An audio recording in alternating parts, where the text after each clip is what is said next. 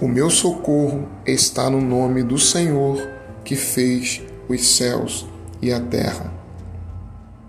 Este é o dia que o Senhor fez, alegremos e regozijemos nele.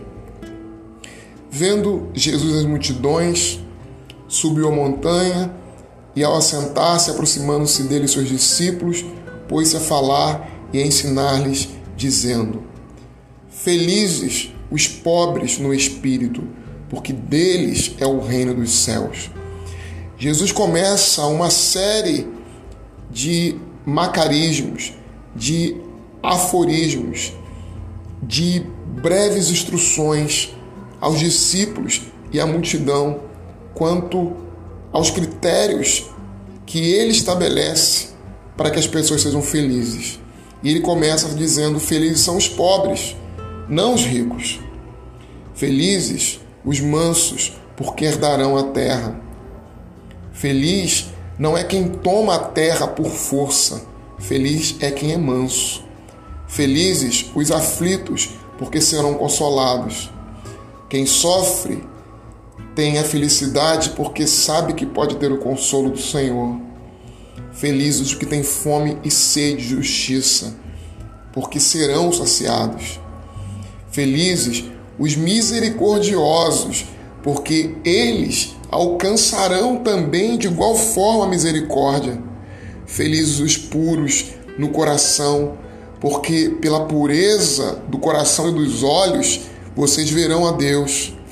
Felizes os que promovem a paz e não a discórdia. Felizes são os que promovem a unidade, a harmonia, não os que disseminam intrigas, porque esses serão chamados filhos de Deus. Felizes não são os que estão no poder, mas de Jesus. Felizes os que são perseguidos por causa da justiça, porque deles é o reino dos céus.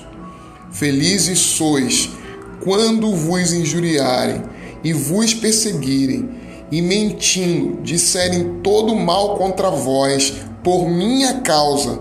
Alegrai-vos, regozijai-vos, porque será grande a vossa recompensa nos céus, pois foi assim que perseguiram os profetas que vieram antes de vocês.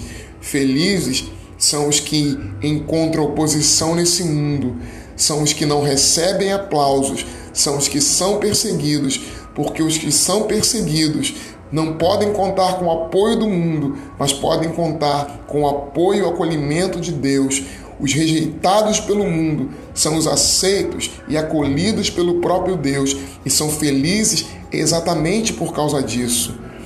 Jesus inverte toda a lógica de cultura opressora, de cultura e de uma lógica desumana, de indiferença, de desumanidade e nos ensina que o caminho da felicidade é muito diferente do que a sociedade, do que o nosso século e de que o mundo em que ele mesmo viveu propõe ser.